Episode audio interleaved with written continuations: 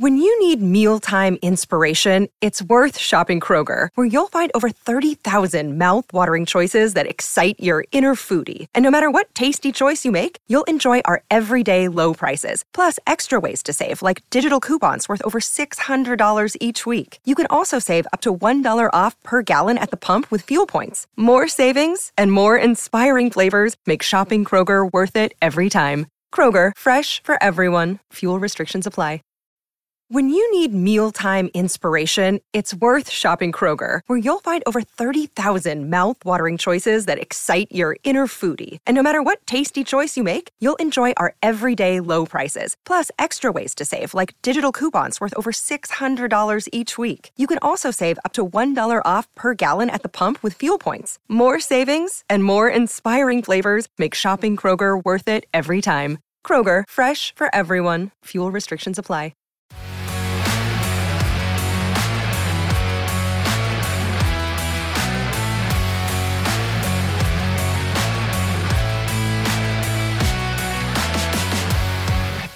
Herzlich willkommen zu Klartext Triathlon, der Triathlon-Podcast von 400 Watt FTP. Swim, Bike, Run, Podcast. Hallo und herzlich willkommen zu einer neuen Folge unseres Begleitungspodcastes mit Sarah Carolos. Gestern war der Ironman Hawaii, der Damen. Ich war sowas von geflasht von dem Rennen und Besonders stolz war ich auf dich, Sarah. Es hat so, so viel Spaß gemacht, am Ticker zu sitzen, dann auch die Insights vom Sepp zu bekommen und dann wirklich zu sehen, wie du auch auf Hawaii ein geiles Rennen machst. Und du bist jetzt tatsächlich Vize-Weltmeisterin geworden in der AK 18 bis 24. Also besser geht's wirklich nicht und einfach nur Glückwunsch so ein tolles Rennen. Ich bin so stolz und ich muss auch wirklich sagen, ergriffen, weil ich ja auch einen gewissen Anteil daran habe, dass du jetzt diesen Erfolg erzielen konntest. Erst habe ich dich in jungen Jahren ein bisschen trainiert im Schwimmen, dann habe ich dich und den Sepp auch irgendwie zum Triathlon mitgenommen und dass die Reise dahin geht, wirklich genial. Und hi Sarah, wie geht's dir heute? Hi Alex, danke. Erstmal Kommentar, kurzer Kommentar. Ich würde sagen, besser geht schon noch. Ein Platz wäre ja noch drin gewesen. Nee, Spaß, aber ich bin super zufrieden mit dem, was ich jetzt hier geschafft habe und ähm, wie es gelaufen ist. Inzwischen geht's mir wieder einigermaßen gut, muss ich sagen also dem den Umständen entsprechend. Meine Füße tun brutal weh. Ich habe mir Blasen gelaufen an der Fußsohle. Also das, weil ich halt, du rennst und du kühlst dich die ganze Zeit und dann stehst du im Wasser ähm, und dann so an der Fußsohle unten, da wo die ganze Hornhaut ist am Fußballen, da habe ich mir irgendwie eine Blase gelaufen und es ist jetzt quasi alles unter der Hornhaut ähm, offen. Das ist nicht so geil. Dementsprechend laufe ich auch ein bisschen unrund auch von der ganzen Aeroposition. Mein Genick ist so zu. Meine Zehennägel sind blau. Das ähm, ist auch nicht so geil. Ich glaube, das kam auch dadurch, dass du, wenn du dich so viel kühlst und halt die ganze Zeit dieses Wasser in den Schuhen hast, ist halt ungut. Aber ansonsten, ich bin mega happy, dass ich es geschafft habe. Das Rennen ist wirklich einfach brutalst hart. Und ich bin so froh, dass ich es rum hab. Das kann ich total nachvollziehen. Und wenn ich dich so sehe, ich habe eigentlich erwartet, dass du total müde bist, vielleicht auch nicht die allerbeste Laune hast, weil bei den Profis, Laura Philipp ist zwei Stunden nach dem Rennen kollabiert. Da sieht man einfach, was das für eine Höchstanstrengung ist.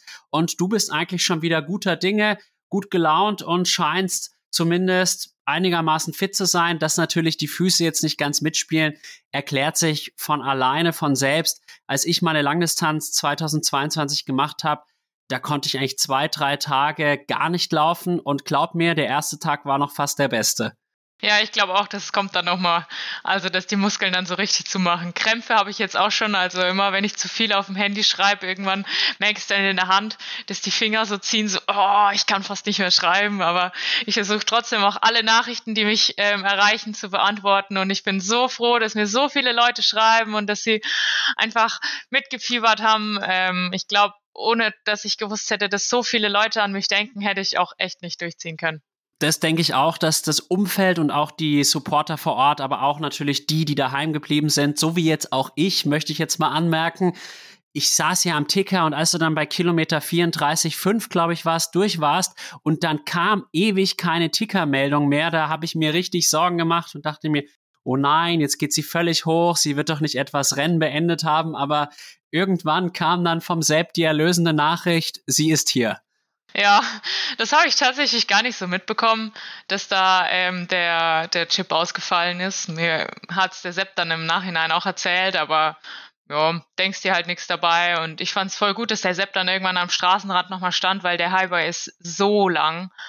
Also ich meine, man macht sich dann schon immer so seine Bröckeleien. Ich zum Beispiel habe jetzt in Intervallen gedacht, ich habe relativ viel trainiert in zwei Kilometer Intervallen, also so viermal zwei Kilometer, fünfmal zwei Kilometer und habe mir dann immer gedacht so, okay, Sarah, noch ein Intervall, danach wieder ein bisschen rausnehmen, dann nach dem nach den nächsten zwei Kilometer, okay, Sarah, noch ein Intervall. Und dann am Ende, okay, jetzt sind es nur noch vier Intervalle, nur noch ein Training quasi und halt immer so peu à peu weitergedacht. Und ich glaube, das war auch echt gut und wichtig, dass ich das da so ein bisschen etablieren konnte oder mir halt immer so Marker gesetzt habe, weil beim Laufen, ich muss sagen, es war ab Kilometer zwei, nicht Kilometer 20 oder so, sondern ab Kilometer zwei wird's zäh. Das ist halt schon sehr lang. Das sind dann 40 Kilometer nach Adam Riese und boah, stelle ich mir richtig fürchterlich vor. Bei meiner Langdistanz ging es erst ab Kilometer 14 los, aber dann so richtig. Aber es muss sich natürlich jeder so seine Strategien überle überlegen, wie man sich dann auch selbst austrickst, um dann letztlich auch zu überleben. Und das hast du ja auch. Und drei Stunden 42 nach 3,8 Kilometer Schwimmen, 180 Kilometer Radfahren. Und das Ganze noch in Hawaii ist absolut in Ordnung. Da würden viele bei einer kalten Langdistanz in Schweden oder sowas von träumen, 3,42 zu laufen. Und richtig toll gemacht. Und lass uns doch jetzt einfach mal wirklich vom Start weg das Rennen durchgehen oder fangen wir noch früher an. Wie war denn überhaupt der Rennmorgen gestern früh? Welche Emotionen hattest du auch und ist alles glatt gelaufen? Ja, also früh, es war eigentlich recht entspannt. Wir sind normal aufgestanden. Ich hatte recht gut geschlafen, das war ganz cool.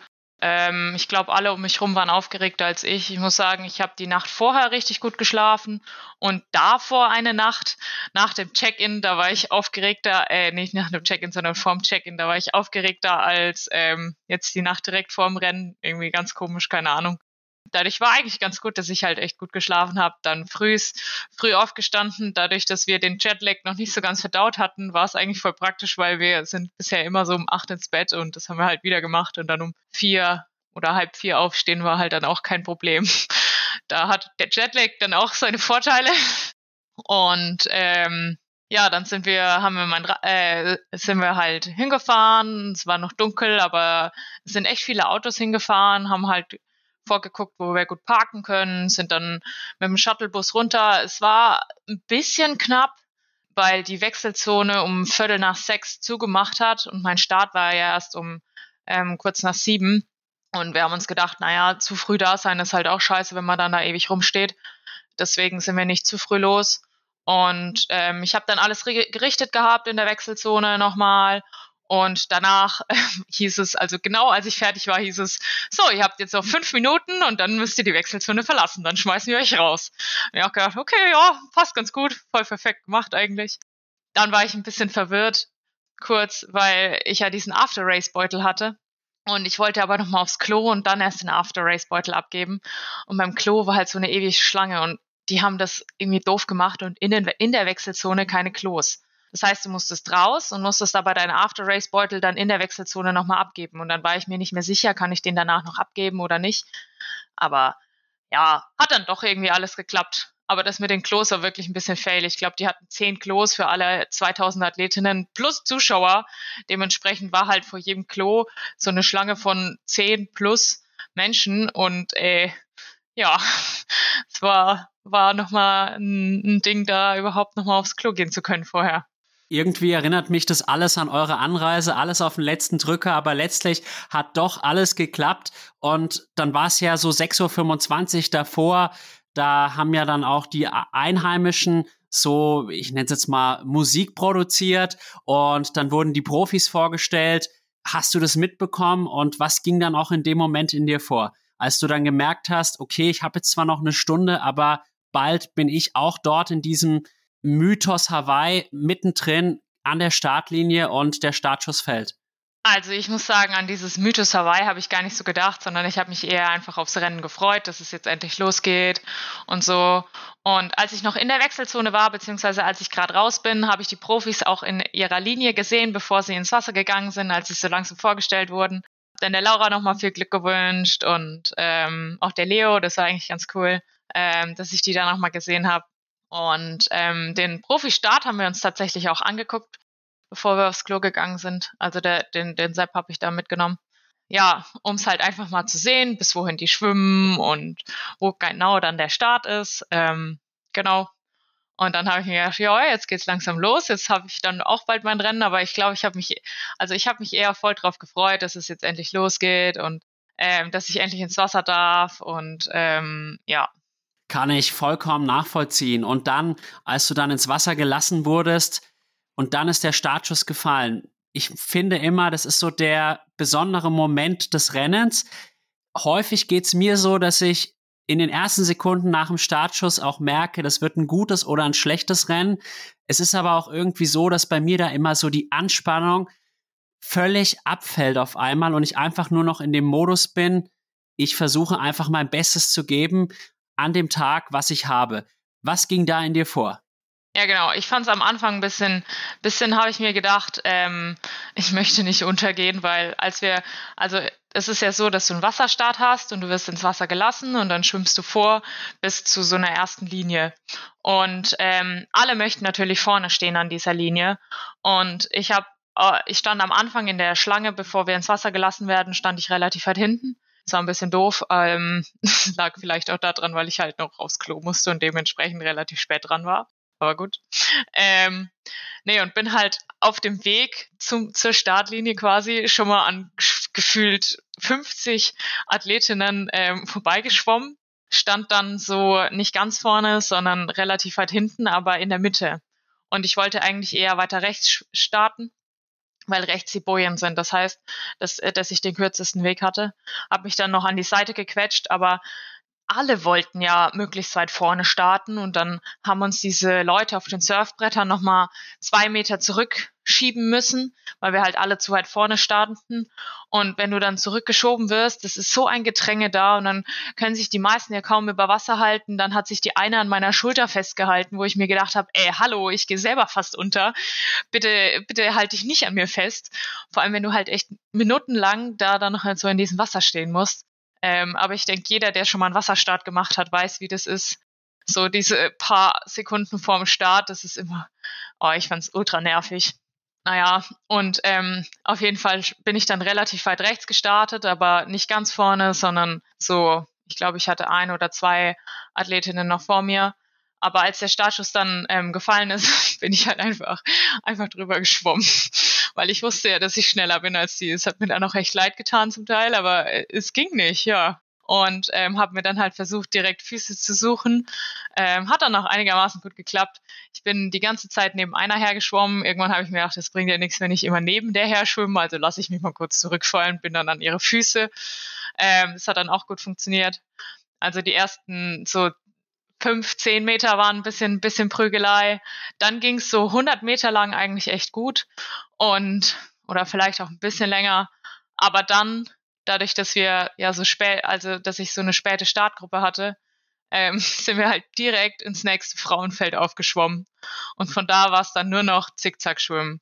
Also das war echt, echt sehr, sehr schwierig. Du musstest weniger Ausschau halten nach Bojen, mehr musste ich Ausschau halten nach, wo ist der beste Weg, dass ich mich durchschlängeln kann und möglichst wenig über irgendwelche anderen Leute drüber schwimmen, weil ich weiß, wie, wie, wie scheiße es sich anfühlt, wenn ein schnellerer Schwimmer einfach über dich drüber schwimmt. Und das weiß ich nicht, vor allem wenn du selber schon so am struggeln bist, dass du überhaupt ähm, ins Ziel kommst, was bei den ganzen ähm, Frauen und Mädels ja der Fall ist. Ja, wollte ich das denen nicht auch noch unbedingt zumuten, aber so gefühlt, für mich standen die halt und ich wollte dann einfach nur die Füße vor mir quasi halten und ähm, da, da gut durchkommen.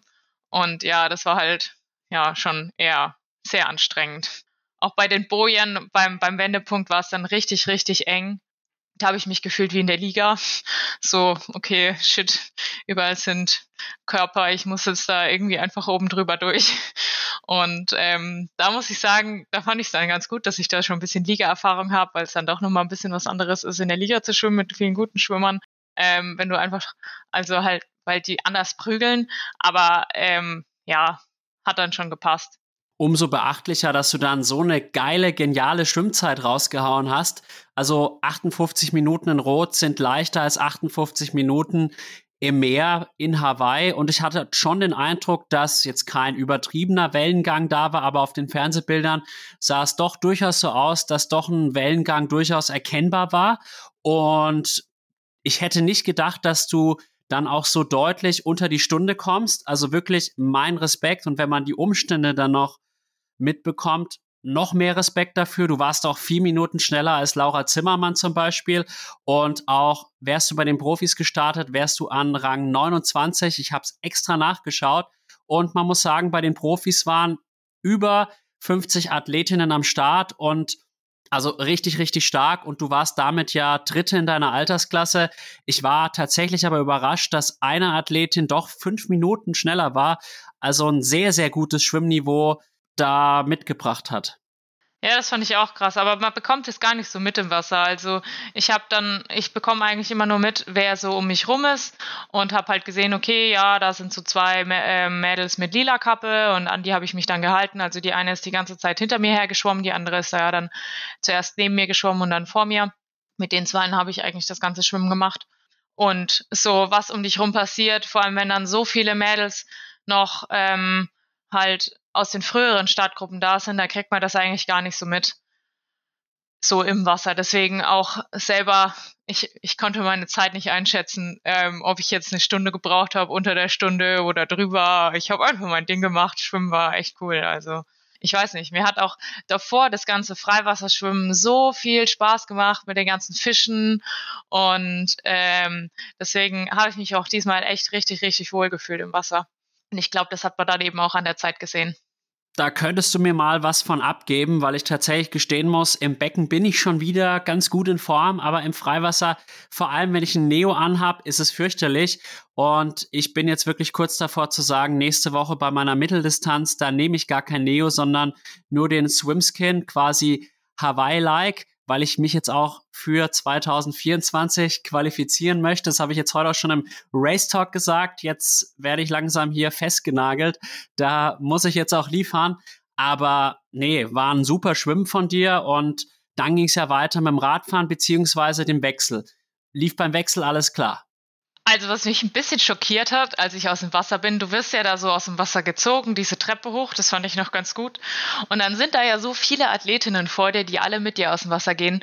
Und dann dackeln die einfach übelst lahm diese Treppe hoch und fangen an, in die Wechselzone zu walken oder zu gehen oder zu schlendern eher.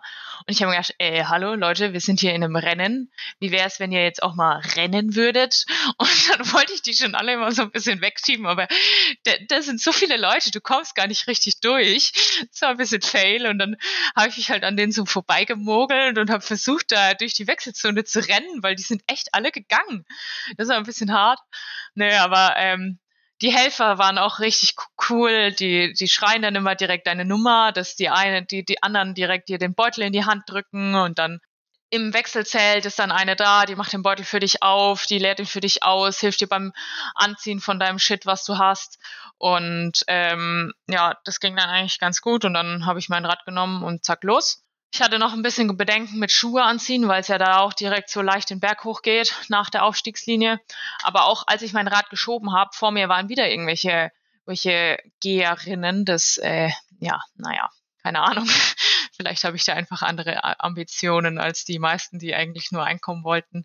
Was denen ja auch nicht zu verübeln ist, aber das war dann auch immer ein bisschen blöd, wenn dann eine von hinten angedüst kommt, die dann da ähm, hier sich ihren Weg erstmal durchbahnen muss. Ich denke, das war halt dieses Jahr besonders schlimm, weil so viele Frauen sich auch qualifiziert haben, die in einem normalen Jahr sich überhaupt gar nicht qualifiziert hätten, weil auch das sportliche Niveau nicht ausgereicht hätte. Und ich sag jetzt mal hier frei raus, wenn jemand einen Ironman in Europa mit 15 Stunden finisht in der AK 30, dann hat der meines Erachtens auch wenig bei einer WM verloren. Aber gut, wenn die Regeln so sind, dann sind sie so. Und dann kann man den Leuten das auch nicht verübeln. Das ist einfach dann ihr gutes Recht. Und wenn ich jetzt hier den Ironman in 16 Stunden finishen würde in Europa und ich hätte die Chance, nach Hawaii zu kommen, natürlich mache ich das. Und insofern muss man damit leben. Und du hast es ja trotzdem überlebt und deinen Weg dir bahnen können. Ja, genau, das denke ich mir nämlich auch. Also sollen die ihr Ding machen, ich mache mein Ding und dann ist ja auch alles gut. Aber du wolltest noch was sagen. Ich habe dich dann unterbrochen. Ja, genau. Als ich dann auf mein Fahrrad gesprungen bin, dann ähm, habe ich auch, bin ich auch direkt in meine Schuhe reingekommen und habe sie halt dann erst oben am Berg aufgemacht. Das hat dann doch alles funktioniert. Ähm, es war halt nur am Anfang recht voll auf der Radstrecke. Da musste ich dann ein bisschen mehr Körner liegen lassen, als ich ähm, am Anfang gedacht habe. Und ich habe auch am relativ bald dann gemerkt, dass meine Beine nicht zu 100% fresh sind. Ich weiß auch nicht warum. Training war eigentlich ganz gut, aber an dem Tag irgendwie hat es irgendwie nicht sein sollen, dass sich meine Beine so, so richtig on fire angefühlt haben. Ich weiß nicht, man hat das ja manchmal, dass man so, so super duper Legs hat. Ähm, ich würde sagen, meine Beine waren so normal, voll okay, jetzt nicht so super on fire, aber ja, genau. Ich glaube, ähm, es war halt nicht mein allerbester Tag, aber man kann ja auch nicht immer den allerbesten Tag haben. Und ich finde, ich habe das Beste dann draus gemacht. Dem kann ich mich nur anschließen. Aber geh doch mal intensiver auf das Radfahren ein. Wie hat sich das entwickelt? Im Tracker, den du ja dann gar nicht so auf dem Schirm hattest, war es halt so, dass du sehr, sehr schnell die Lücke auf die Führenden in deiner Altersklasse zugefahren bist und dann auch in Führung gegangen bist. Und es schien mir auch nach dem Wendepunkt in Harvey, dass du eher wieder an Boden gut machst, als dass du was verlierst. Und fand ich sehr interessant und da dachte ich dann auch so, wow, die Sarah, die, die rockt das Ding, das kann heute noch richtig, richtig krass werden. Und ja, nimm uns da mal mit und nimm uns auch mit in deine Höhen und Tiefen des Rennens beim Bike-Part. Ja, also generell, ich glaube so, was der Unterschied zwischen mir und euch war, dass ihr halt am Tracker immer gesehen habt, wer alles in meiner Altersklasse ist und ähm, so welche Athleten jetzt mit welchem Abstand gestartet sind. Und das habe ich ja zum Beispiel überhaupt nicht mitbekommen. Das heißt, ich bin die ganze Zeit an irgendwelchen Athleten vorbeigefahren oder mich haben irgendwelche Athletinnen überholt. Und du weißt aber nicht, sind die jetzt eine halbe Stunde vor dir, eine halbe Stunde oder fünf Minuten hinter dir gestartet oder wo genau stehst du jetzt, sondern du, du siehst nur, okay, ja, das sind jetzt gerade die und die und die Athletinnen. Und ähm, auch wer in deiner Altersklasse ist, woher sollst du das wissen? Du kannst es vielleicht an der Startnummer erahnen, so, okay, ja, wenn es um die 1000 ist oder 1800, so wie, also ich hatte ja 1870, wenn es so in dem Dreh ist, dann ist es wahrscheinlicher, dass sie irgendwo bei mir in der, in der Altersklasse sind oder eine Altersklasse weiter oben drüber. Aber so richtig wissen tust du das nicht. Deswegen ist es halt ganz schwer, das dann da einzuschätzen. Und ich habe mir am Anfang gedacht, okay, ganz am Anfang so die, die die Berge hoch habe ich ein bisschen gedrückt, einfach, dass ich an den ganzen, an dieser ganzen Menschenmasse vorbeikomme. Da habe ich mir gedacht, okay, das machst du jetzt und dann nimmst du ein bisschen raus und fährst einfach dein Tempo. Ähm, ich hatte meine Watt, die ich anpeilen wollte, das waren so 180. Die habe ich dann auch am Anfang angepeilt. Dann habe ich irgendwann gemerkt, oh, Beine, naja, guckst du halt mal, wie es jetzt läuft. Habe dann ein bisschen rausgenommen, so dass es sich halt nicht äh, nach too much angefühlt hat.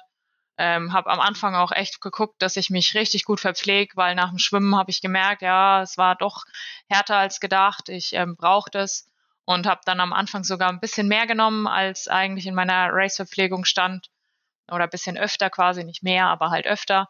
Und ähm, so, dass ich halt dieses, dieses Gefühl hatte, okay, ja, jetzt bin ich voll, jetzt geht nicht mehr rein. Dann habe ich wieder ein bisschen länger Pause gemacht und bis ich dann wieder angefangen habe. Ähm, und ich hangel mich dann auch immer so ein bisschen von Verpflegung zu Verpflegung. Also ich versuche zum Beispiel jede Viertelstunde einen Schluck von meinem Race Cup zu nehmen. Und das funktioniert für mich ganz gut. Ich nehme auch Race Cup nicht, nicht pur, sondern ich nehme das verdünnt. Und ähm, genau, das funktioniert dann für mich ganz gut. Dann das meiste, was ich auch immer gemacht habe, ist, oder woran ich gedacht habe, ist so, immer wenn es so ein bisschen warm wurde, okay, Sarah, kühlen. Dann habe ich immer einen Schluck von meinem Wasser genommen und ähm, ich habe da vorne so ein Trinksystem, damit ich nicht immer hinten an die Flasche greifen muss, habe ich es dann so gemacht, dass ich immer einen Schluck aus dem Wasser vorne genommen habe und habe das, das klingt vielleicht ein bisschen doof, aber es funktioniert echt gut, habe das, das kalte Wasser in meinem Mund einfach dann ähm, so seitlich über mich drüber gespuckt, mehr oder weniger. Ähm, einfach weil ich dann halt nicht die Flasche hinten rausziehen muss, aus der Aeroposition rausgehen muss und mich einmal voll spritz, sondern ich bin in der Aeroposition, trink aus meinem Trinksystem in Aeroposition und ähm, gieße es dann von meinem Mund über meine Beine und auf meine Arme. Das hat echt gut funktioniert und dadurch war mein, mein ähm, Anzug auch immer warm. Und auch bei jeder Verpflegungsstation habe ich dann immer ein kaltes Wasser genommen, ähm, mein Trinksystem wieder aufgefüllt und den Rest über mich drüber gegossen. Und ähm, ja, so habe ich das Wasser, das ich hinter meinem Sattel hatte, genau einmal angefasst, und zwar am Anfang, und den Rest habe ich schön die ganze Radstrecke lang 180 Kilometer durch die Gegend gefahren. Wunderbar. Ja, aber war mir dann auch egal. Genau. Auf jeden Fall hatte ich am Anfang einen leichten Durchhänger. Da habe ich ja, habe ich ja schon vorhin gesagt, habe ich die 180 Watt dann nicht ganz geschafft. Da war es mental auch ein bisschen, bisschen hart, wenn du dann auf diesem Highway bist und weißt, okay, du fährst jetzt den Highway und es geht die ganze Zeit geradeaus und du hast keine Sekunde, wo du mal Pause machen darfst und du darfst treten und treten und treten. Der Asphalt ist so, naja, und wenn es halt dann nicht so gut rollt, weil der Asphalt so naja ist, dann denkt man sich auch, hm, ja, hm, es wird lang. Und ähm, wenn man da noch nicht so viele Leute sieht am Straßenrand, die einen anfeuern und es geht nur geradeaus, das, oh, also für alle, die sich auf Hawaii vorbereiten, ich glaube, das beste, die vor, beste Vorbereitung ist lange Einheiten auf Swift. Weil auf Swift hast du genauso viel Pause wie ähm, auf diesem Highway, nämlich gar nicht. Weil du musst die ganze Zeit treten. Ich meine, in die ganze Radstrecke insgesamt hat vielleicht zwölf Kurven oder so, wo du dann mal aus der Aeroposition rausgehst und trittst. Und diese, diese Hügel, die Radstrecke ist ja schon einigermaßen hügelig, also es geht immer so leicht hoch und wieder runter. Aber dadurch, dass die, die, die Anstiege so flach sind quasi, versuchst du da nicht wirklich aus der Aeroposition rauszugehen, weil wenn es windig ist, oder gut, bei uns war es jetzt zum Glück nicht so windig, aber du, du versuchst halt trotzdem die Aeroposition zu halten, einfach weil du weißt, es ist viel schneller und du musst weniger Watt drücken ich bin dann trotzdem zum Teil einfach aus der Aeroposition raus, weil es halt einfach zäh wird. Und ich trete auch mehr Watt, wenn ich nicht unten bin. Das heißt, im Endeffekt denke ich, von der Geschwindigkeit her hat es jetzt nicht so viel ausgemacht, ob ich unten bin oder oben. Vor allem, wenn ich, ähm, vor allem, wenn, wenn wir dann berghoch fahren. Aber ja, genau, deswegen habe ich probiert, das da so ein, so ein bisschen zu regulieren. Die, die neue Weltmeisterin Lucy Charles Barkley hat sich ja auch vor allem Indoor vorbereitet. Insofern könntest du recht haben. Ja, genau. Also ich glaube, so schlecht ist es gar nicht, weil Radskills brauchst du eigentlich fast gar nicht für die zwölf Kurven oder so, wie viele es da sind. Äh, das, naja. Und wir hatten ja auch echt Glück mit dem Winter. Also wir hatten relativ wenig Wind, hatte ich jetzt das Gefühl, als wir die Strecke abgefahren sind, nach, von Harvey runter zum Beispiel, hatten wir viel, viel krasseren Zeitwind. Den hatten wir jetzt eigentlich gar nicht. Also ich konnte auch die ganze Zeit easy auf meinen Aerobars drauf liegen, Harvey runter. Ich habe Glück mit meiner Übersetzung, die relativ hoch ist boah, ich, wie viel genau weiß ich jetzt auch nicht. Ich glaube, ich habe ein 53er Kettenblatt oder so, ein großes. Da habe ich gemerkt, dass ähm, manche Mädels Probleme hatten, dass sie bergunter nicht mehr treten konnten. Dadurch habe ich da auch nochmal einiges gut gemacht. Und auch wie hoch hatte ich irgendwie, ich weiß auch nicht warum, vielleicht auch Kopfsache, hatte ich noch so ein bisschen einen Energieschub. Da konnte ich dann noch mal ein paar mehr Watt drücken. Da habe ich mich auch einigermaßen gut gefühlt. Das war ganz cool. Ähm, aber als ich dann wieder, als wir dann wieder unten waren, dann wurde es auch wieder zäh. Ja, Harvey hoch war es auch noch so, da ist die Straße so räudig und dann huppelst da immer und ey, das, das ist halt wirklich, wirklich hart, weil dir der Arsch einfach übel wehtut irgendwann, wenn du halt immer die gleiche Position fährst und wenn dann die Straße auch noch so räudig ist oder ist ja wupp, wupp, wupp. Die eine hat's genannt, ja, das sind so Speedbumps. Als ich an einer vorbeigefahren bin, habe ich nur gemeint, ja, die Straße ist ziemlich räudig, stimmt's? Und sie so, ja, es erinnert sie an diese Speedbumps so die ganze Zeit und es ging auch echt die ganze Zeit wum, wum, wum. Aber naja, genau. Aber ja, bergunter habe ich dann wieder ein paar überholt und ansonsten, ich bin, ein paar haben mich überholt. Dann habe ich immer versucht, so mit Abstand hinten dran zu bleiben. Aber ich habe vor allem versucht, nicht drüber zu gehen, trotzdem mehr mein eigenes Ding zu machen, nicht zu viel, mich an andere Athleten zu hängen. Und ähm, ja, ich glaube, das hat eigentlich ganz gut hingehauen. Ansonsten wäre ich beim Marathon wahrscheinlich nicht mehr durchgekommen. Aber ja, so der Rückweg war dann echt lang und zäh. Und als ich dann beim Flughafen gedacht habe, habe ich mir gedacht, äh, beim Flughafen war, habe ich mir gedacht, oh, jetzt sind es nur noch 20 Kilometer, jetzt sind wir schon fast auf der Laufstrecke, schon fast da. Aber es hat sich dann doch nochmal echt lang gezogen, bis du dann wirklich in der Wechselzone bist. Und ja, dementsprechend war ich dann auch schon so, hm, okay, jetzt noch Marathon. Oh ja, naja, ich weiß ja nicht so. Dann ähm, am Anfang hat es sich noch ganz gut gefühlt so die ersten zwei Kilometer, wie ich ja schon gesagt habe. Und dann, ja, was warm und sehr warm und lang. Wer kennt's nicht, wenn man da auf dem Rad sitzt, irgendwann, vor allem im letzten Drittel, da tut's dann weh und dann hat man echt keinen Bock mehr zu radeln und dann geht man in die Laufschuhe und merkt, das ist ja noch schlimmer als das Radeln und so ging's dir dann quasi auch und nimm uns da mit. Also wie lief der Wechsel vom Radfahren zum Laufen und wie hat sich dann das Laufen konkret gestaltet und vor allem auch, wie hast du dich dann aus dieser harten Phase befreien können oder wie hast du die Tiefs überwunden? Also, als ich vom Radfahren gekommen bin, ja, ganz normaler Wechsel. Wir hatten, also wir mussten unser Rad nicht hinhängen, sondern da waren so Ständer, wo du deinen Reifen einfach reinsteckst. Den konntest du vorher auch einstellen, dass dein Reifen genau reinpasst. Das war eigentlich echt cool gemacht. Was ein bisschen ungewohnt war, dass du den Helm geschlossen am Fahrrad hast, weil bei uns in der Liga ist es zum Beispiel so, dass der Helm immer offen sein muss am Fahrrad.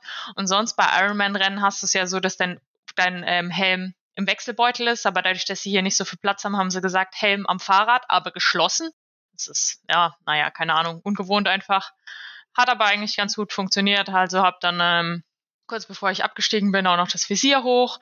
Ähm, dass ich daran gedacht habe, war ich sehr stolz auf mich.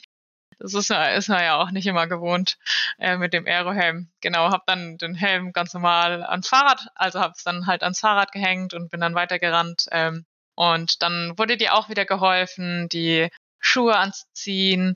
Die eine hat mir dann das Startnummernband um den Baum, äh, Bauch gemacht, während ich meine Cappy und meine Brille aufgesetzt habe. Und ähm, genau, dann bin ich losgerannt. Die Uhr hatte ich dann noch in der Hand am Anfang.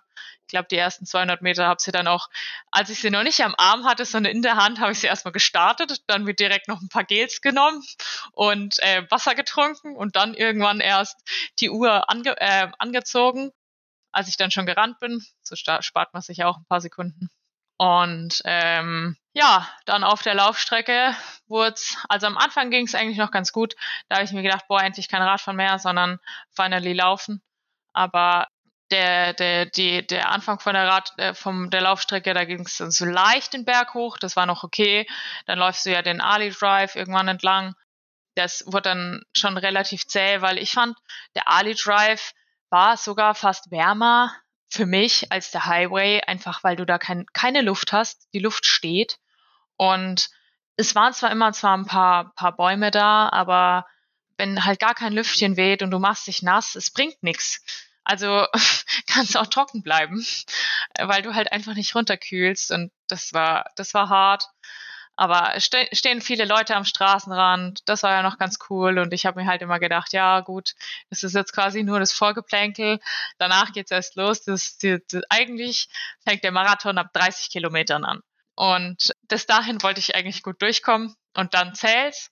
Das heißt, am Anfang der Ali Drive, ich glaube, das waren elf Kilometer oder so, war quasi okay, ja, zum Eingrooven, mir gedacht, ja, da läufst jetzt einfach, guckst, dass du nicht zu schnell angehst, aber was du gut machst, machst du gut, es passt. Genau, habe halt versucht, trotzdem schon viel zu kühlen und auch ähm, zu gucken, dass ich nicht zu viel Verpflegung aufnehme. Das ist eher so mein Problem, dass ich eher zu oft Verpflegung nehme beim Laufen und mir dann irgendwann schlecht ist. Nee, diesmal habe ich es eigentlich ganz gut rausgehabt mit den Mortengels. Genau, die habe ich dann genommen. Und ähm, Palani Road hoch. Das war richtig, richtig hart. Also bis dahin, also Ali Drive bis zur Palani Road hoch, bin ich auch jede Verpflegungsstelle noch gejoggt. Und nachdem ich dann diese Palani Road da hochgelaufen bin, ich bin ja nicht so die Bergläuferin, das war eher eine Qual, da nicht zu gehen. Ich habe es mir echt überlegt, ob ich da jetzt einfach hochwalken soll. Ich glaube, ich wäre schneller gewesen, aber nein. Ich habe mir selber gesagt, für den Sepp renne ich da hoch. Er hat mir nämlich vorher gesagt, ich soll da auf keinen Fall gehen, sondern ich muss es hochjoggen. Habe ich es dann auch gemacht. Genau, aber da oben bin ich dann die erste Verpflegungsstation gegangen. Einfach um mich halt besser zu kühlen, weil ich dann wusste, okay, es geht auf den Highway und es wird lang und alle sagen, ja, da ist es so warm und du musst dich richtig gut kühlen. Und ähm, deswegen habe ich mir gedacht, ja, ich habe einfach mehr Zeit, wenn ich die, die Verpflegungsstation gehe, dass ich genug Wasser über mich drüber kipp, das Eis in meine Cappy reinstecken kann. Und ähm, genau so habe ich es dann auch immer gemacht, dass ich mich von Verpflegungsstation für Verpflegungsstation gehangelt habe, quasi immer gejoggt bis zur nächsten Verpflegungsstation, halt in meinem Tempo. Das waren dann am Ende irgendwann, ich glaube, Fünfer Pace, knapp drüber, je nachdem, ob es halt gerade mal so eine Welle nach oben ging oder halt nicht. Und die Verpflegungsstationen immer gegangen, dass ich halt genug Zeit hatte, um zu trinken, ähm, um mich zu kühlen. Und ab da irgendwann habe ich dann auch schon angefangen mit Cola und Gatorade wegen so einem ISO-Scheiße. Aber in dem Moment willst du alles nehmen, was du irgendwie kriegst, um auch um dich zu kühlen und ähm, ja, dass du dich halt einigermaßen gut fühlst. Ja, dann hatte ich so eine, also bis da hatte ich irgendwo, Ali Drive hatte ich, nach zwei Kilometern hatte ich so ein Tief, da hatte ich dann irgendwie so, ja, es wird ein sehr langer Tag. Dann habe ich irgendwann ein Koffeingel genommen mit vom Morten Koffein. Dann ging es mir kurz besser. Es war, glaube ich, ganz gut, dass ich mir da ein bisschen Koffein reingeknallt habe. Vielleicht hatte ich da auch einfach einen Mangel, keine Ahnung. Ja, dann ging es eigentlich einigermaßen und ähm, alle sagen ja immer, das Energy Lab, das zieht sich so, aber ich muss sagen, Energy Lab war voll okay. Da waren endlich mal ein paar Kurven. Da musstest du endlich mal nicht nur geradeaus rennen, sondern du konntest endlich mal irgendwie ja, immer um die Kurve rennen und hast du den, das Ziel gehabt, so, okay, bis zum Ende der Straße und dann ist die nächste Abbiegung. Ich weiß nicht, mir hat das irgendwie, äh, es ist einfach nicht meine Strecke, nur die ganze Zeit geradeaus zu rennen. Ich habe mir dann schon immer gedacht, okay, Sarah, so, ähm, also ich denke meistens in den nächsten Steps so, okay, nur noch zwei Gels bis Finish. Also ich, ich, ich denke mal so in diesen Steps, okay, du musst dich noch zweimal verpflegen oder du musst so und so viel dich noch verpflegen. Ähm, genau, so habe ich mich dann immer weitergehangelt und das Wichtigste, keine Ahnung, ich habe mir einfach gedacht, einfach weiterrennen, einfach weiterrennen. Nicht aufhören und auch nicht drüber nachdenken, was du da jetzt eigentlich machst. Der Körper schreit, hör auf. Es macht auch zwischendrin echt keinen Spaß mehr, aber du siehst die anderen Leute um dich rum. Die eine neben mir, die ist mehr oder weniger mit mir gerannt, die hat irgendwie was mit, mit Intervallen gemacht oder so. Auf jeden Fall, die ist immer übelst an mir vorbeigesprintet. Ähm, dann war sie so zehn Meter vor mir, dann ist sie wieder gegangen. Und dann irgendwann kam sie wieder von hinten, ist wieder übelst schnell an mir vorbeigerannt dann ist sie wieder gegangen. Und er hat gedacht, hey, kannst auch die ganze Zeit einfach so schnell laufen wie ich, bist du genauso schnell. Und verbrauchst wahrscheinlich weniger Energie. Aber gut, keine Ahnung. Jeder macht so, wie er will. Jeder hat da so seine eigenen Taktiken, aber ich muss dir wirklich sagen, gerade auch vom Schwimmen kenne ich das. Dieses intervallmäßige Schwimmen, das hat mich teilweise zu besseren Zeiten geführt als immer gleichmäßig, aber es ist vielleicht auch einfach so eine mentale Geschichte, dass man sich da selbst irgendwie austrickst. Und du hast es gerade angesprochen, du hast dann drei Stunden 42 gebraucht. In Rot zum Vergleich waren es, glaube ich, 3,31. Das sind in Anführungsstrichen nur elf Minuten. Und wenn ich jetzt auch dein Rennen gerade höre mit diesen, ich nenne es jetzt mal Lauf, du bist immer gelaufen, zwei Kilometer beispielsweise, dann gegangen, dann muss man wirklich sagen, ist die Laufleistung absolut solide. Und dann bist du irgendwann in diesen Zielbogen auch reingekommen. Beschreib doch mal deine Gefühle auf den letzten Metern, aber auch dann, als du die Ziellinie überquert hast und dir bewusst geworden ist, ich habe das tatsächlich geschafft, beim Ironman Hawaii ins Ziel zu kommen und dann auch noch, wie du vielleicht wahrscheinlich später erfahren hast, als zweite meiner Altersklasse. Ja, ich wusste es tatsächlich vorher schon. Der Sepp stand ja an der Strecke und er hat mir gesagt, Sarah, bringst jetzt ins Ziel. Ähm, wenn du einfach so weiterläufst und nicht mehr gehst, also quasi die Verpflegungsstellen ausgenommen, und ich meine, das sind ja dann auch immer nur so fünf oder zehn Meter, die du da gehst, dann kriegst du es als Zweite ins Ziel. Und ähm, in dem Moment, ehrlich gesagt, mir war es scheißegal. Ich wollte das fucking Ding einfach nur noch irgendwie beenden. Ähm, ich war einfach so froh, dann in diesem Ziel, äh, Zielbogen zu sein und selbst die letzten, letzten, also die letzten Meter auf dem Ali Drive, es kam mir ewig vor. Also dieser letzte Kilometer er hat sich nochmal so gezogen für mich. Ähm, das war richtig, richtig zäh und keine Ahnung. Ich hatte einfach keinen Bock mehr. Und als ich dann in dieses Ziel gelaufen bin, habe ich mir nur gedacht, endlich, endlich ist es vorbei. Ich habe es geschafft und ich glaube, die, äh, äh, die Fotos, die man dann von mir sieht, da, da sieht man mir auch richtig an, wie erleichtert ich war, dass es endlich vorbei war, dass ich es geschafft habe, dass ich ja auch zufrieden war, dass ich halt einfach durchgezogen habe, dass ich nicht gegangen bin, außer halt die Verpflegungsstation. Aber das muss man sagen, das nehme ich raus, weil das, das habe ich gebraucht, um einfach genug aufzunehmen und so. Genau, deswegen eigentlich bin ich durchgejoggt, würde ich jetzt für mich selber so behaupten. Und ja, dementsprechend glaube ich, ja, davor war es noch so, boah, äh, und dann läufst du durch diesen Zielbogen durch und bist so erleichtert und jeder sagt dir Glückwunsch und voll gut und dann legen sie dir gleich ein Handtuch um und führen dich gleich weiter, dass du halt Platz machst für die nächsten Athleten. Und das mit diesem Handtuch, andere haben ja irgendwie Handtuch zugemacht und dann noch irgendwie eine Wärmedecke und sonst was und mir war es so warm. Ich habe gedacht, Alter, was wollen die jetzt mit diesem Kackhandtuch? Ich hätte es am liebsten mir vom Körper gerissen und weggeschmissen, weil mir so warm war.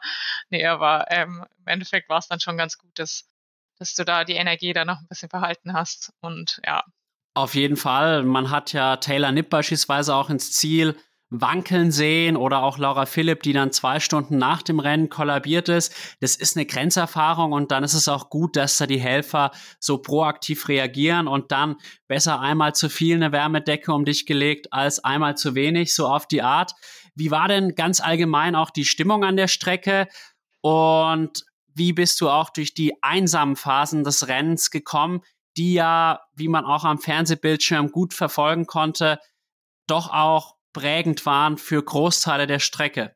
Ja, also ich muss sagen, generell warst du eigentlich eher alleine und hast dein Ding für dich gemacht.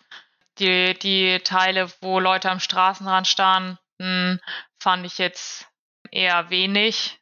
Gut, der Ali Drive, da stehen dann immer ein paar Leute, aber ja, war schon okay das motiviert mich immer voll, wenn die Leute am Straßenrand stehen und meinen Namen rufen so. Deswegen, das ist schon echt immer cool. Aber ähm, ja, du stellst dich aber von vornherein darauf ein, dass es ein einsames Rennen wird. Und ich glaube, das war auch gut, dass ich das gemacht habe, sonst hätte ich das auch nicht durchbekommen. Und dann so die letzten, wenn du den, den, die Palani Road dann runterläufst und dann nochmal abbiegst, also Palani Road runter, da bist du nur angeschrien, das ist richtig geil und es läuft von alleine. Klar, es geht ja auch bergunter, aber dann biegst du nochmal ab und musst nochmal einen halben Kilometer, glaube ich, ähm, da diesen Highway, ich weiß auch nicht, wie der heißt jetzt, musst du nochmal langlaufen und das war dann auch nochmal zäh. Zum Glück standen da noch ein paar Leute am Straßenrand, aber halt auch nicht so viele. Da denkst du dir nochmal, oh, uff. Ähm, aber wenn du dann wieder auf den Ali Drive abbiegst, so Richtung Finish Line, dann äh, ist die Stimmung halt nochmal wieder ganz anders und dann stehen die Leute am Straßenrand, strecken ihre Hände raus, wollen abgeklatscht werden und ich finde das so cool dann immer und ich versuche dann den, den Zuschauern auch so viel zu geben, wie geht. Hab ähm, auch, gut, Kraft hatte ich keine mehr, deswegen habe ich eher so eine, so eine lapprige Hand hingehalten bei manchen. Aber ja, ähm, genau. Sehr schön und zumindest am Ende scheint dann doch auch Stimmung da zu sein, den Fernsehbildern zufolge zumindest. Und du hast jetzt gerade angesprochen, dass ja auch der Sepp dabei war, deine Eltern waren dabei, dann die Mutter vom Sepp, die Heide, die ich ja auch gut kenne. Was hat dir das auch bedeutet, dass so viele Menschen extra mit dir nach Hawaii gereist sind?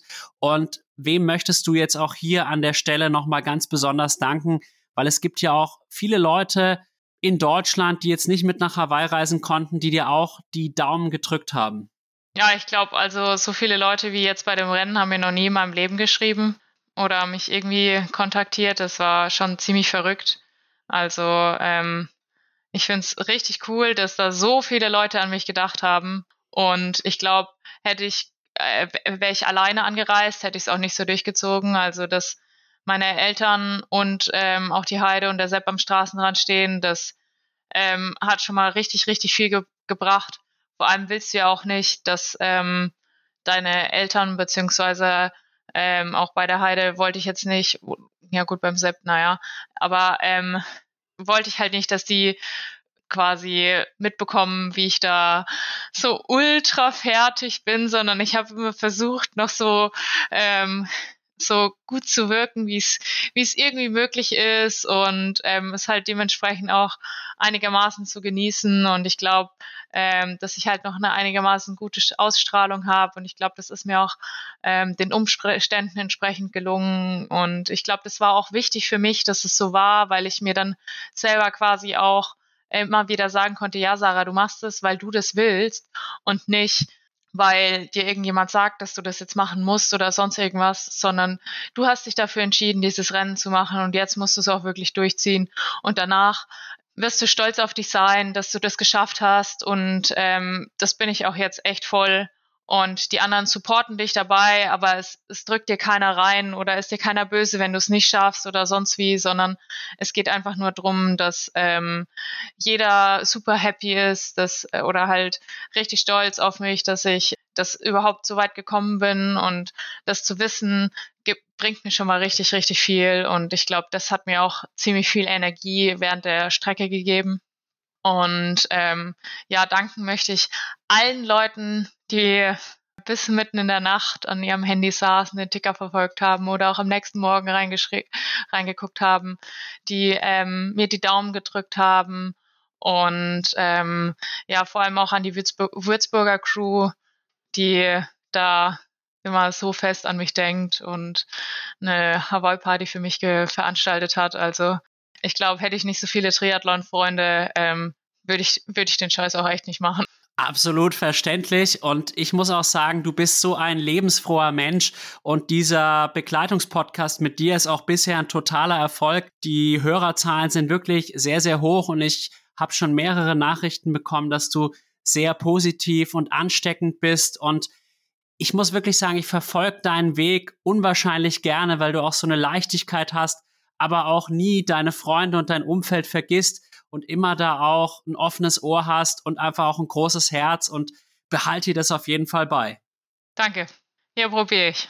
Sehr, sehr schön. Und ich denke, es ist jetzt auch bei den Zuhörerinnen und Zuhörern angekommen, dass du auch sehr dankbar dafür bist, dass du eben so ein tolles Umfeld hast, sowohl im Freundeskreis als auch familiär. Und ich denke, wenn du jetzt nochmal sportlich Bilanz ziehen solltest, wirklich mal nur sportlich, was war jetzt schon gut? Womit bist du sehr zufrieden? Was würdest du beim nächsten Mal besser machen? Also ich finde meine Entwicklung im Schwimmen ist echt gut und auch die Vorbereitung vom Schwimmen, was wir da jetzt gemacht haben, war richtig gut. Ähm, sonst war es immer so, dass ich vor Wettkämpfen ja mal so 20 Minuten oder so im Freiwasser war und jetzt waren wir echt viel, auch mal eine Stunde im Freiwasser und dementsprechend kam mir das Freiwasserschwimmen auch so vor wie eine normale Einheit. Das war richtig, richtig gut wie wir das gemacht haben, auch viel an der Technik gearbeitet und so. Beim Radfahren haben wir auch viel gemacht, ähm, aber ich und auch viel an der Aerodynamik. Ich denke, das könnten wir noch ein bisschen professioneller angehen vielleicht in Zukunft. Ansonsten ähm, mit dem Training hat der Sepp relativ viel mit mir ausprobiert. Können wir jetzt auch mal besprechen, wie gut das war oder wie nicht. Ähm, ich glaube, generell müssen wir noch ein bisschen mehr an mehr Fokus auf Erholung vorm Rennen legen, weil ich mich eben nicht 100% fit gefühlt habe. Ich weiß jetzt nicht, ob es an der Erholung lag oder ähm, an dem ganzen Drumrum, ob wir vielleicht zu viel wandern waren oder was auch immer. Aber ähm, dass wir da noch ein bisschen gucken. Ähm, ich glaube, vom Mentalen her passt es eigentlich ganz gut so, wie es aktuell ist. Vielleicht kann ich mir da noch ein paar andere Strategien überlegen, aber ich glaube, ich habe mir auch davor relativ viel Gedanken gemacht, wie ich gut das Rennen äh, über, überstehen kann, dass ich auch, wenn ich in einem Loch bin, was, was ich mir durch den Kopf gehen lassen muss, wie auch immer, da ähm, ja, habe ich, habe ich mir ja quasi Strategien entwickelt. Ich glaube, das war relativ gut, dass wir das gemacht haben. Und ähm, ja, in Zukunft ähm, denke ich, sollten wir noch ein bisschen meiner Laufschwäche arbeiten, dass ich ähm, auch mal da irgendwie konkurrenzfähig bin, weil beim Schwimmen habe ich ja gezeigt, dass ich mehr als Konkurrenz, also dass, dass das schon echt gut passt. Beim Radfahren glaube ich, wenn wir da noch ein bisschen dran arbeiten, ist es auch voll okay. Aber beim Laufen vergleichsweise jetzt mit dem Profifeld ähm, ist es halt doch noch echt meine Schwäche, weil die einfach so, so starke Läuferinnen sind. Und ähm, ja, da müssen wir dann halt mal gucken, ähm, da haben wir jetzt auch schon Ansätze gefunden, dass ich zum Beispiel meine Schrittlänge weiter vergrößere, weil ich da ein relatives Defizit habe oder ähm, ja generell da ja bisschen mehr noch dran dran arbeiten einfach. Vielleicht ja, mehr Laufen ist halt auch mal so eine Sache mit Verletzungsanfälligkeit oder nicht, aber genau, dass wir da halt gucken, dass wir mich noch ein bisschen fitter kriegen, dass ich das dann auch durchkriege, aber ja, ich, ich bin guter Dinge und ähm, man sieht ja, dass ich mich auch beim, vor allem beim Laufen auch echt stetig weiterentwickelt habe. Mit letztes Jahr Vichy, 340 Marathon oder 3, 342 war es, glaube ich, ähm, mit ganz anderen Bedingungen als hier. Also wirklich, da hat es 23 Grad, wolkig und eigentlich perfekte Bedingungen, relativ flach. Dann ähm, in Rot 330, was auch einigermaßen lang war, aber ähm, ja, halt trotzdem nochmal einfacher als jetzt hier und dann hier wieder ähm, quasi den, den Umständen entsprechend ähm, eigentlich auch voll gute Performance. Da ja, sieht man schon, dass Entwicklung da ist und wenn ich da jetzt dranbleibe und es weiter so macht, dann glaube ich, kann es schon was werden.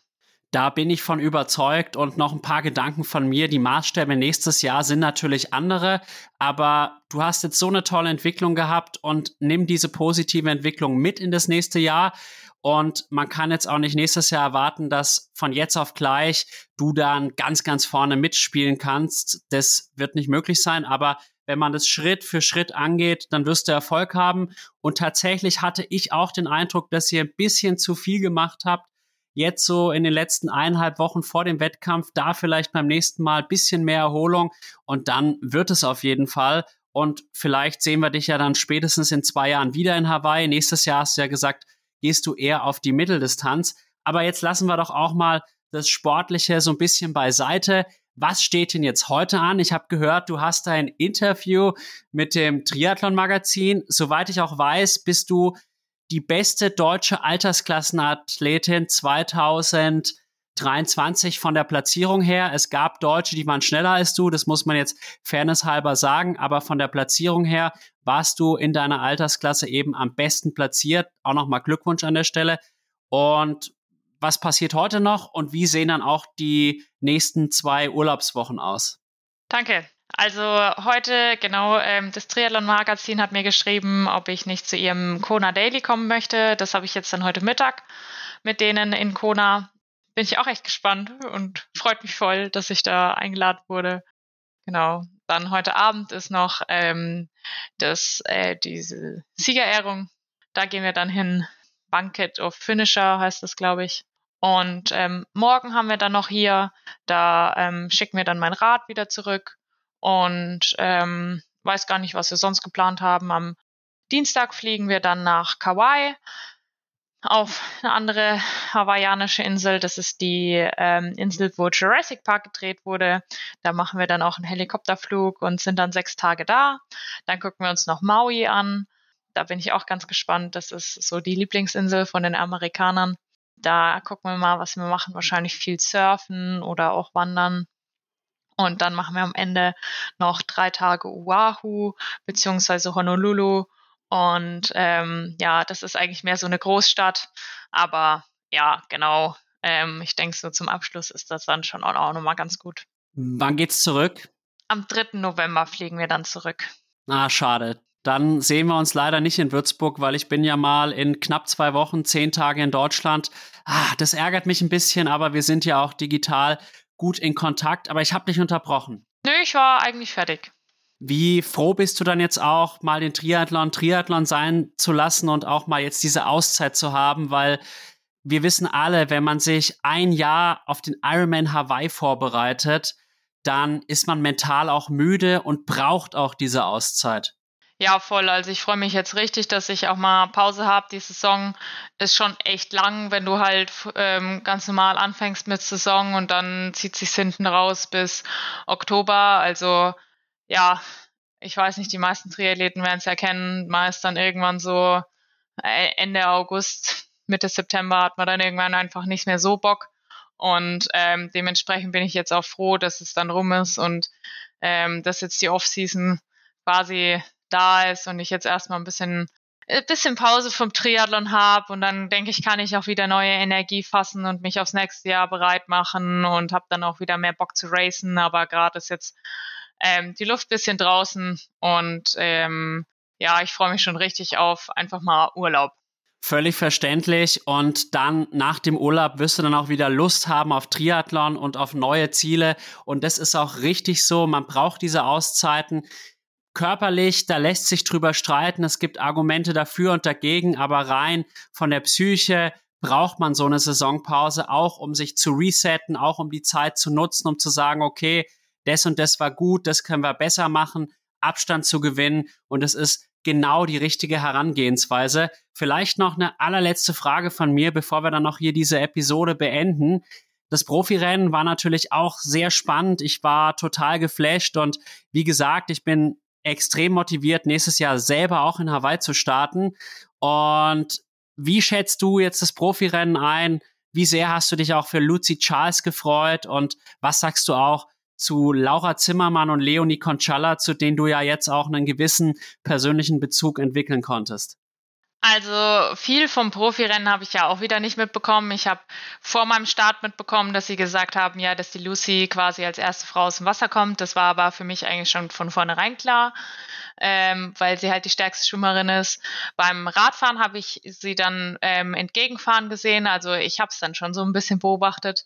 Und da habe ich mir schon gedacht, oh ja, ähm, ich würde es der Lucy richtig gönnen, wenn sie das, wenn sie das mal ins Ziel bringt, weil sie es ja immer probiert und ja, so oft jetzt leider immer nicht ganz gereicht hat. Und als ich dann aber gesehen habe, dass die Taylor da hinten dran war, aber schon noch einigermaßen einen Abstand hatte und die anderen irgendwie noch viel weiter hinten, da habe ich mir gedacht, hm, okay, ja, aber ähm, könnte reichen. Und ähm, beim Laufen habe ich dann auch gesehen, dass Lucy immer noch führt, dass die anderen relativ weit hinten dran sind. Und ähm, dann war es mir schon klar, dass sie das Ding gewinnt. Und ich war für sie quasi richtig happy, dass sie das jetzt endlich mal durchgezogen hat oder geschafft hat, weil es ist ja schon so lange ihr Traum gewesen, das auch mal zu gewinnen und nicht nur quasi Zweite zu werden, wobei Zweite ja schon auch echt gut ist. Also da richtig, richtig gut. Was, wo ich ein bisschen ähm, erstaunt war, ist, dass die Taylor dann so eingegangen ist hinten raus. Damit hätte ich zum Beispiel nicht gerechnet, aber gut, Hawaii ist dann halt doch nochmal ein anderes Ding. Das sieht man dann da auch einfach. Genau. Und ähm, bei den anderen Deutschen mit Anne Haug und Laura Philipp auch echt richtig, richtig krass. Ich meine, ich habe es dann bei der Laufstrecke halt auch gesehen, als sie mir auf dem Highway entgegengekommen sind. Und da hast du dann auch nochmal ein anderes Gefühl für die Abstände, die dann wirklich sind. Also die Profifrauen machen ihr Rennen quasi wirklich alle so gut wie alleine, weil die die niemanden sehen, die machen ihr Ding da einfach und ähm, bei mir ist es ja so, da sind dann immer irgendwelche Athleten vorne, aber bei denen ist der Abstand so groß, die wissen nicht, wie weit die nächste vorne dran ist. Du siehst die eigentlich quasi nicht.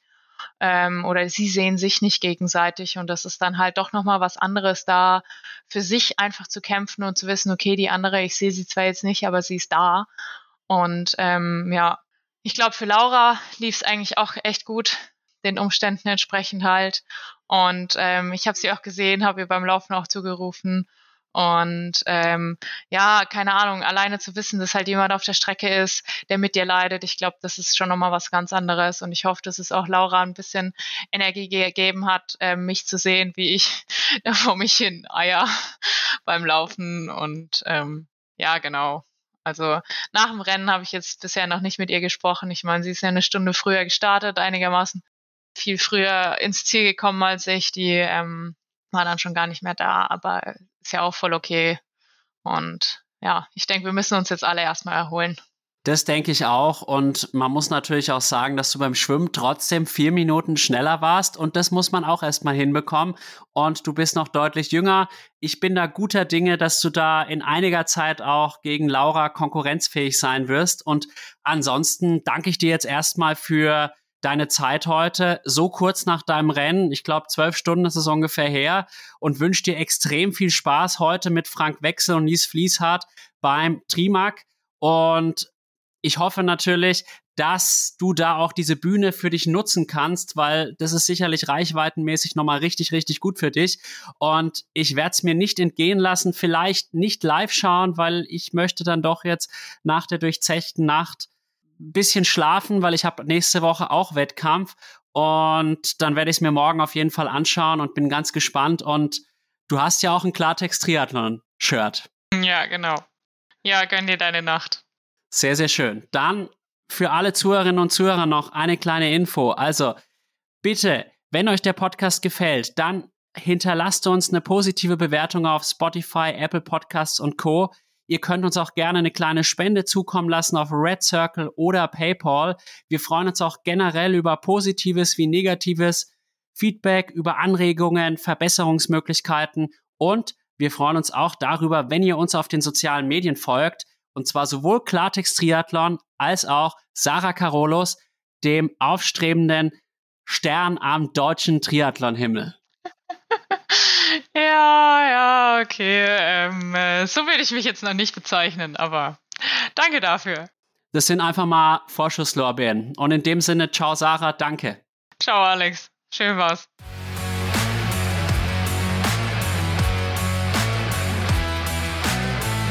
You know how to book flights and hotels. All you're missing is a tool to plan the travel experiences you'll have once you arrive. That's why you need Viator. Book guided tours, excursions, and more in one place. There are over 300,000 travel experiences to choose from, so you can find something for everyone. And Viator offers free cancellation and 24 7 customer support for worry free travel. Download the Viator app now and use code Viator10 for 10% off your first booking in the app. Find travel experiences for you. Do more with Viator. When you need mealtime inspiration, it's worth shopping Kroger, where you'll find over 30,000 mouthwatering choices that excite your inner foodie. And no matter what tasty choice you make, you'll enjoy our everyday low prices, plus extra ways to save, like digital coupons worth over $600 each week. You can also save up to $1 off per gallon at the pump with fuel points. More savings and more inspiring flavors make shopping Kroger worth it every time. Kroger, fresh for everyone. Fuel restrictions apply.